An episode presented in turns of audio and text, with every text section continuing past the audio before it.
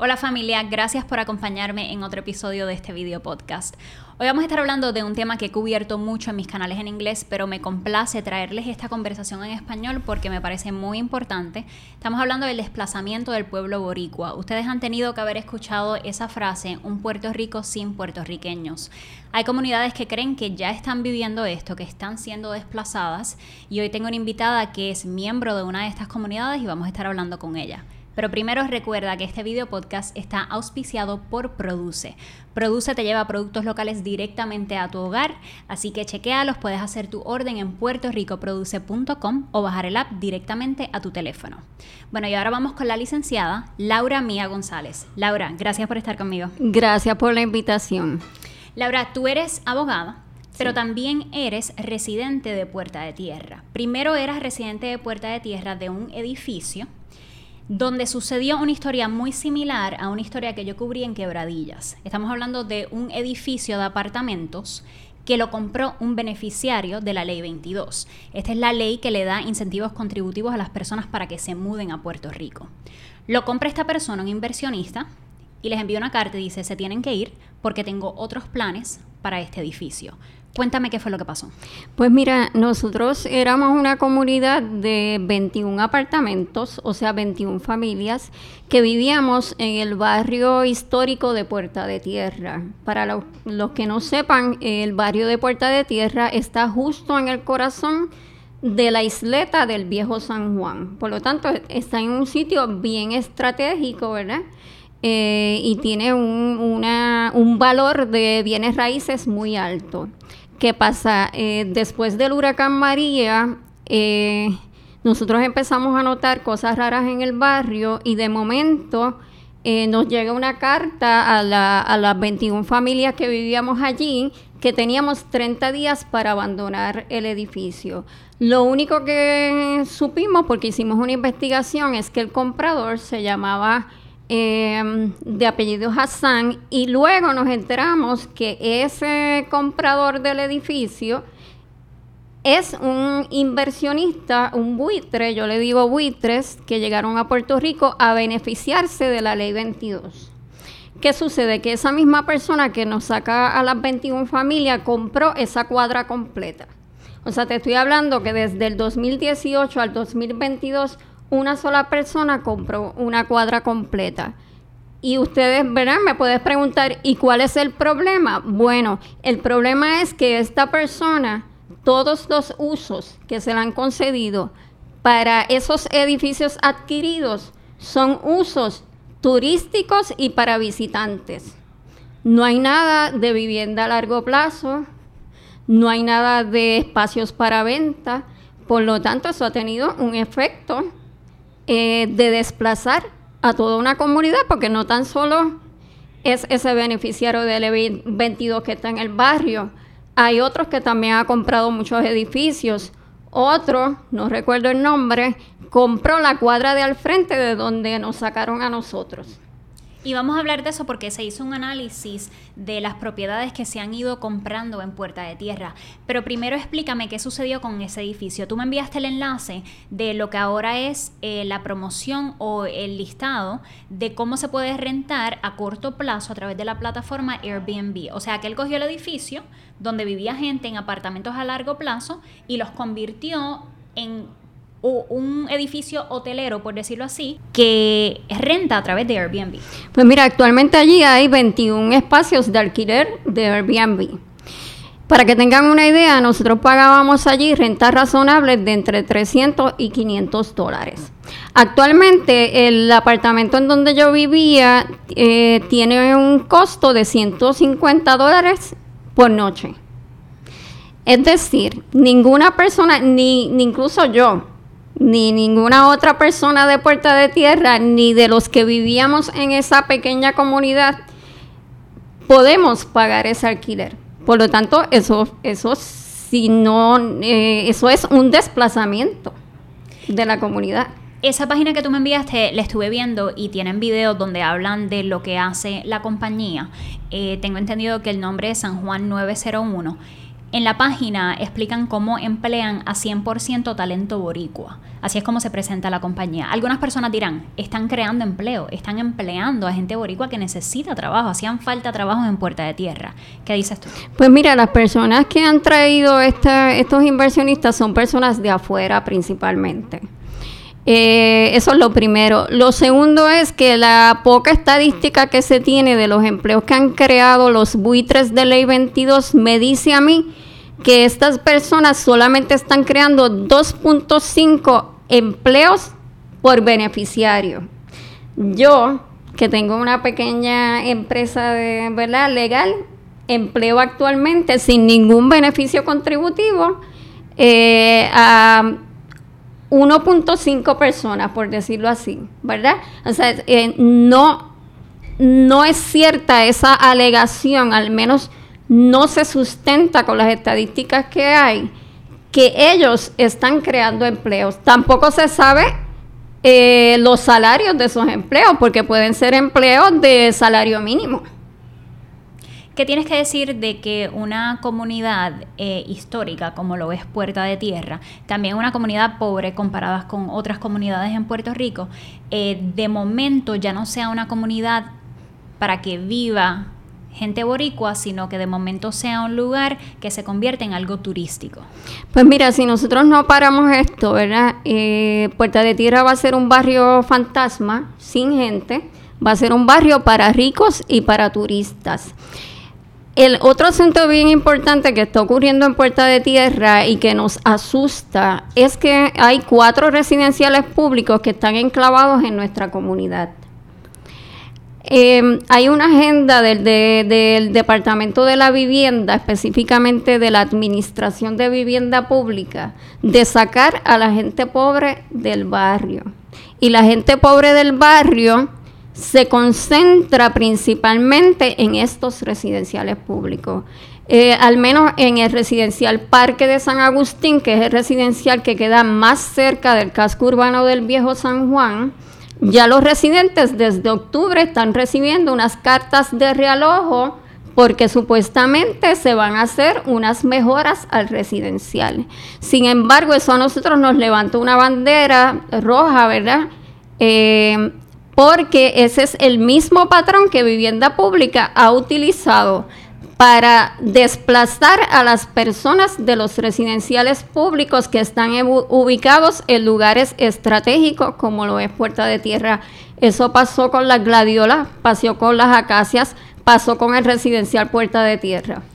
Yo leí esta noticia, honestamente, con dolor en el corazón, poniéndome en la posición de los residentes de ese residencial Puerta de Tierra, porque lo que leí fue que se les dijo a esos residentes, los vamos a sacar porque tenemos que hacer mejoras, vamos a demoler este edificio para crear otro, y una vez creemos el otro, van a tener la oportunidad de regresar. De los 484 residentes que había en el residencial, lo que dice la noticia es que solo ocho regresaron, o sea que el resto se tuvo que ir de Puerta de Tierra. Ya esa no es su comunidad, ya no son de ahí. Y, escuchar gente que dice, yo nací en Puerta de Tierra y yo quería morir en Puerta de Tierra y que los hayan sacado, lo que plantean ustedes es que esto no es un accidente. No, no es un accidente, eh, porque si, si, ¿verdad? Quien tenga el poder para investigar, que investigue, hay una relación entre el desarrollo de Bahía Urbana, eh, los inversionistas de Ley 22 y sus intermediarios en Puerto Rico y la administración de vivienda pública. Eh, nosotros con los pocos, eh, con las pocas herramientas que tenemos, nuestra comunidad ha hecho unas investigaciones, ha encontrado unos nombres que coinciden en los distintos espacios que te mencioné y entonces nos crea una sospecha, ¿no? Que aquí hay, hay, em, hay todo un consenso, hay una, una agenda, le decimos nosotros, para sacar a la gente eh, pobre o de medianos y bajos recursos del barrio y para convertir aquello en una ciudad fantasma donde no vive gente, donde se pierde toda la, identidad comunitaria, ¿no? Y el valor de lo que es una ciudad. Porque la ciudad, así como mismo las playas, son eh, bienes públicos. Nuestras ciudades son bienes eh, públicos, como es el viejo San Juan. El viejo San Juan, ya allí no hay comunidad. Entiendo que en los últimos años se ha perdido el 50% de los habitantes del viejo San Juan. Un análisis que hizo la oficina de la senadora María Lourdes Santiago encontró que nueve beneficiarios de la ley 22 han comprado 30 propiedades. Eh, ¿Esto fue sorprendente para ti?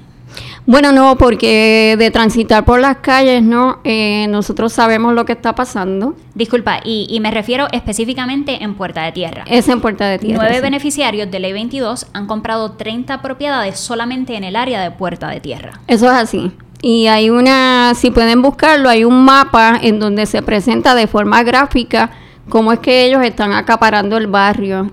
Eh, no es sorpresa porque yo lo viví donde vivía, ¿no? Y, y, de caminar por el barrio de los testimonios, ya tú sabes, mira, te dicen, este edificio lo compró un chino, este edificio lo compró un italiano, este edificio, ¿verdad? Todas esas cosas, ya tú sabes que aquí están pasando cosas raras.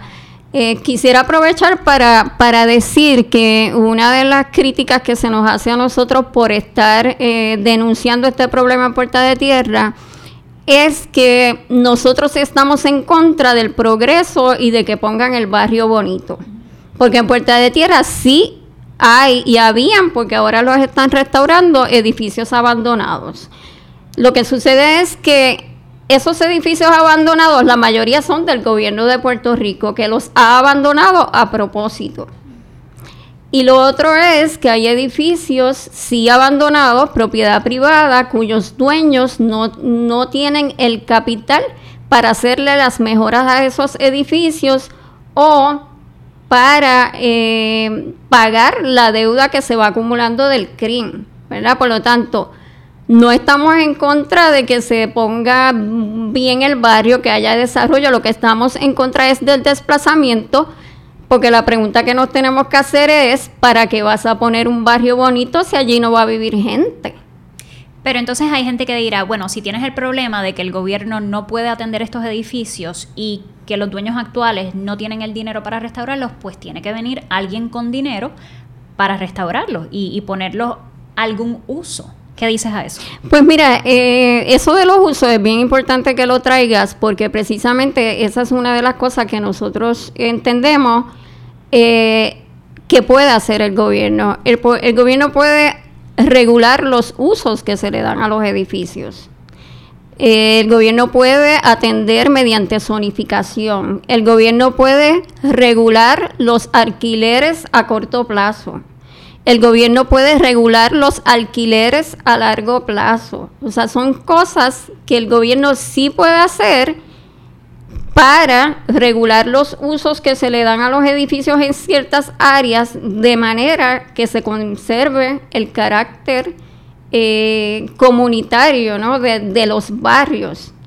Háblame de eso, háblame del sentido de comunidad, porque por ejemplo cuando yo hice las entrevistas en Quebradillas, me decían las residentes, nosotras tenemos una comunidad aquí, yo conozco a mi vecina, yo siempre estoy pendiente a ella, cuando pasa cualquier cosa, estamos pendientes, nos juntamos. Háblame del sentido de comunidad que tú sentiste cuando estuviste viviendo en Puerta de Tierra y si eso se está viendo afectado. Pues mira, sí, eh, por lo menos en el edificio donde vivíamos, que éramos 21 familias, después del huracán María, quien recogió, quienes nos ayudamos, etcétera, fue la comunidad. Eh, camina, si caminas por la calle San Agustín, las cuadras que todavía no están acaparadas, porque hay unas cuadras que ya allí prácticamente no vive gente, pues tú saludas, tú sabes quién es quién, este es mi vecino, si me pasa algo con esta persona es con la que puedo contar. Hay unos códigos de orden eh, comunitario que no necesariamente se reflejan en las ordenanzas municipales, pero hay unos códigos de comunidad, todo eso se trastoca cuando se saca la gente, ¿verdad? La gente que habita allí, eh, se trastoca de alguna manera. Y otra cosa también importante es que eh, en la medida en que en un barrio se vayan eliminando servicios para eh, la comunidad, pues entonces eso también es una forma de desplazamiento porque las personas Simplemente, si el lugar se hace eh, inhóspito para vivir, pues se tienen que ir también. Según la oficina de la senadora Santiago, una de esas nueve propiedades que mencioné era una antigua escuela que se cerró y que ahora la compró una corporación cuyo representante es beneficiario de la ley 22. Esto también lo hemos visto en otros pueblos como Aguada y Aguadilla, que también ha sucedido. ¿Qué significa para la comunidad de Puerta de Tierra que una escuela haya sido comprada por un inversionista? Horrible. Es, sinceramente es una tragedia. Es lo peor. y ahora mismo Puerta de Tierra no, no tiene escuela elemental. O sea, se, se, se cerró esa escuela elemental y como te digo, eso es parte de la agenda de desplazamiento, ir eh, cortándole servicios a toda una comunidad. En Puerta de Tierra había cuartel de la policía, había un CDT que funcionaba con todos los servicios eh, que habían ¿verdad? disponibles. Ahora mismo funciona eh, con muy pocos servicios. en Puerta de Tierra había escuela elemental. O sea, servicios que el gobierno ha ido eliminando y por lo tanto eh, el barrio fue deteriorando, deteriorándose de tal manera en que mucha gente también eh, tuvo que abandonar el barrio por, por esa misma razón. ¿Ustedes ven a la ley 22 como culpable de este desplazamiento? Pues mira, al menos la experiencia en el barrio de Puerta de Tierra es la siguiente. Eh, como yo eh, dije anteriormente, eh, el desplazamiento de residentes de vivienda pública viene dándose desde hace un tiempo, pero de forma más lenta. por lo tanto, no es, la ley 22 no es 100% culpable del problema de desplazamiento en Puerta de Tierra. Lo que sí, lo que sí puedo decir es eh, que la ley 22 vino a acelerar ese proceso de desplazamiento porque después del huracán María, los buitres de la ley 22 se enteraron que había un barrio en Puerto Rico que se llamaba, que se llama Puerta de Tierra, llegaron a acaparar propiedades y como mencioné anteriormente, dedicar los usos de esas propiedades exclusivamente para turistas y eso hizo que se acelerara un proceso que ya venía lentamente dando, dándose desde un tiempo, se aceleró de una manera violenta que, que nos ha convencido a nosotros que la mejor es que esos decretos, que lo mejor, perdón, es que esos decretos eh, a los inversionistas se eliminen. Para dar un poco de contexto, está la ley 20 y la 22, que a veces se juntan, pero son dos incentivos separados. La ley 20 es para corporaciones, la ley 22 es para individuos inversionistas. Y lo que la ley 22 hace es que le otorga un 0% de impuesto a la ganancia capital, que es una oferta buenísima, especialmente para gente en Estados Unidos que puede eh, tener que pagar de 15 a 30 y pico por ciento de impuestos, se mudan a Puerto Rico y pagan cero. Ahora, esa ley 22 se cambió eh, el código para incluirla a lo que es la ley 60. Entonces, tanto la 20 como la 22 están dentro de la ley 60, pero todavía nos referimos como ley 22 para hablar específicamente de este incentivo a la ganancia capital.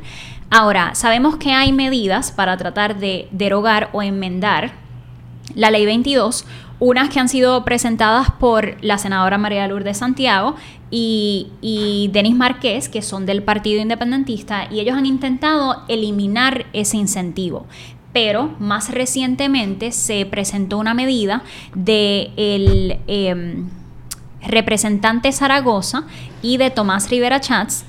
Esta medida no eliminaría el incentivo, sino que daría un incentivo menor y requerirían una inversión mayor. Estamos hablando de que lo cambiarían para que sea que las personas que vayan a beneficiarse de ese incentivo tengan que invertir por lo menos un millón de dólares. ¿Qué te parece eso? Pues mira, eh, a mí me parece inaceptable porque esas enmiendas no atienden el problema de desplazamiento. Eh, estas personas les sobra el dinero para invertir un millón y no se saben que van a invertir ese millón, ¿verdad? Lo que podría hacer eso es agravar quizás el problema, porque no atiende el problema. Eh, así que a mí sinceramente nosotros, nuestra posición es que los decretos de la ley 22 se tienen que eliminar, eso se tiene que eliminar. Ya obviamente las personas que tienen sus decretos habría que ver si están en cumplimiento o no, porque ese es otro problema que no se les audita.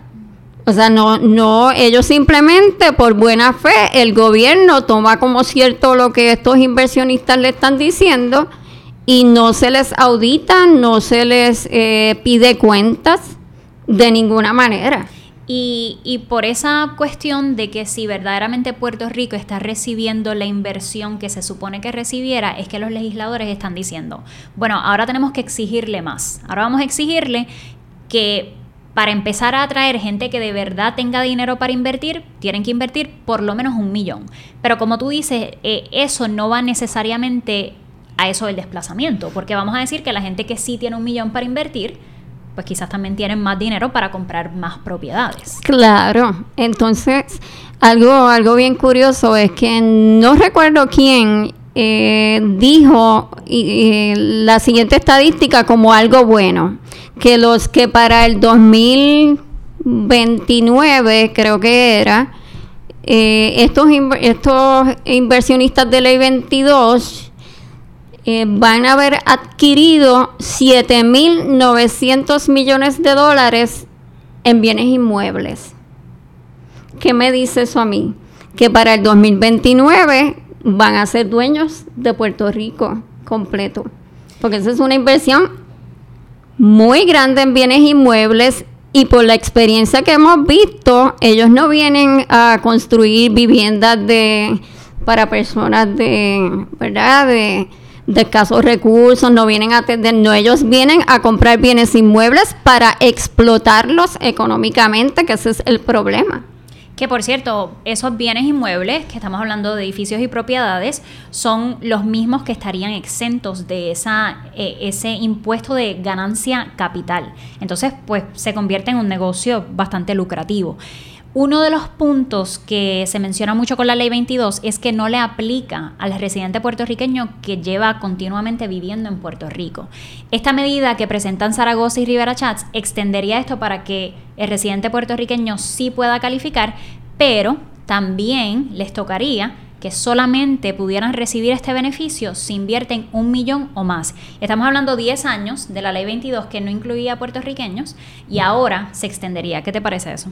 Bueno, mi pregunta es que puertorriqueño tiene un millón de dólares para, para invertir, ¿no? Esa es que la competencia es de todos modos es una competencia bien desleal, ¿no? Con el que viene de afuera, con mucho dinero en efectivo, para comprar propiedades no tiene que hacer hipotecas, por lo tanto puede comprar las propiedades al precio que quiera, crean esta burbuja inmobiliaria que están creando con precios, valores artificiales de propiedades.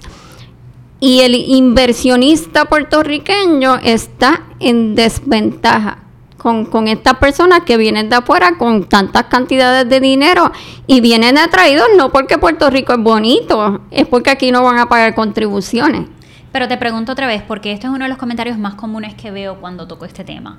En Puerto Rico hace falta inversión, es lo que dicen. Hay que atraer ese capital para mover la economía en Puerto Rico. ¿Por qué oponerse a eso? Bueno, yo estoy de acuerdo con la inversión, ¿verdad? Yo no tendría problemas con inversión extranjera. Eh, lo que sucede es que a esa inversión extranjera, si tú le vas a dar, si tú lo unes con unos beneficios contributivos, tú tienes que exigir por ejemplo, se, puede exigir eh, mayores eh, salarios, ¿no? Que, que, si van a crear empleo, que sea con mayor salario, etcétera, etcétera.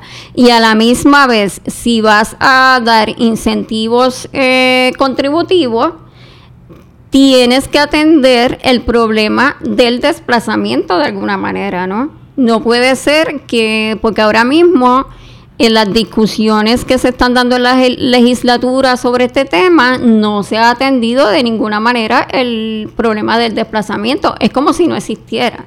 Háblame de qué manera las comunidades están resistiendo, porque han hecho varias manifestaciones e incluso escuché en una de las conferencias de prensa donde se habló de ocupar la escuela de Puerta de Tierra, porque aunque la titularidad le pertenezca a esta compañía, ustedes dicen esto es del pueblo. Háblame de esas cosas que se están haciendo. Pues mira, nosotros estamos, eh, al menos en Puerta de Tierra, digo, y sé que en otras comunidades también, me consta que, que hay otras comunidades peleando.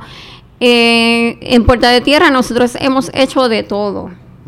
Hemos hecho protestas, eh, hemos ido donde el alcalde, nos hemos reunido con vivienda pública, hemos hecho cabildeo en la legislatura, nos hemos reunido con, expertos sobre distintos temas en urbanismo, en, otros temas también. Eh, y hemos eh, estamos considerando obviamente con, eh, con la asesoría de expertos en el tema em, hacer si se pudiera un fideicomiso de las tierras que todavía se pueden preservar en el barrio, eso es una idea que tenemos. Lo de la escuela lo hemos pensado y, todavía no hemos eh, decidido sobre eso, pero si todas esas cosas, eh, todo lo que se puede hacer para visibilizar el tema, nosotros lo hemos hecho y hemos, eh, hemos sido bien persistentes porque eh, sentimos que, que esto es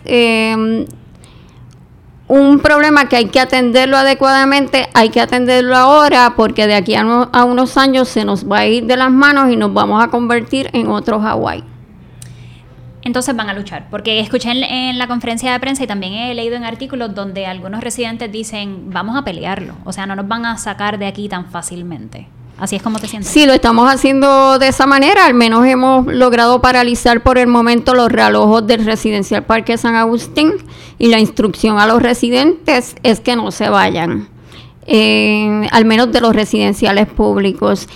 En cuanto a, mm, los usos que se le están dando a, las propiedades privadas, eso es algo que estamos atendiéndolo. Eh, vamos a hacer unas propuestas eh, de regulación a los alquileres a corto plazo eh, y de alquileres también a largo plazo.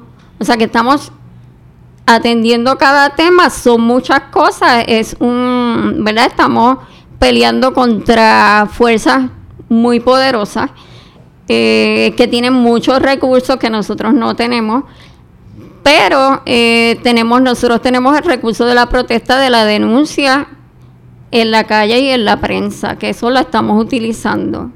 Y definitivamente yo voy a seguirle dando seguimiento a este tema. Es un tema que llevo cubriendo y continuaré cubriendo. Así que muchísimas gracias por esta conversación. Gracias a ti. gracias por la invitación. Y gracias a ustedes por acompañarme. Les espero para el próximo episodio.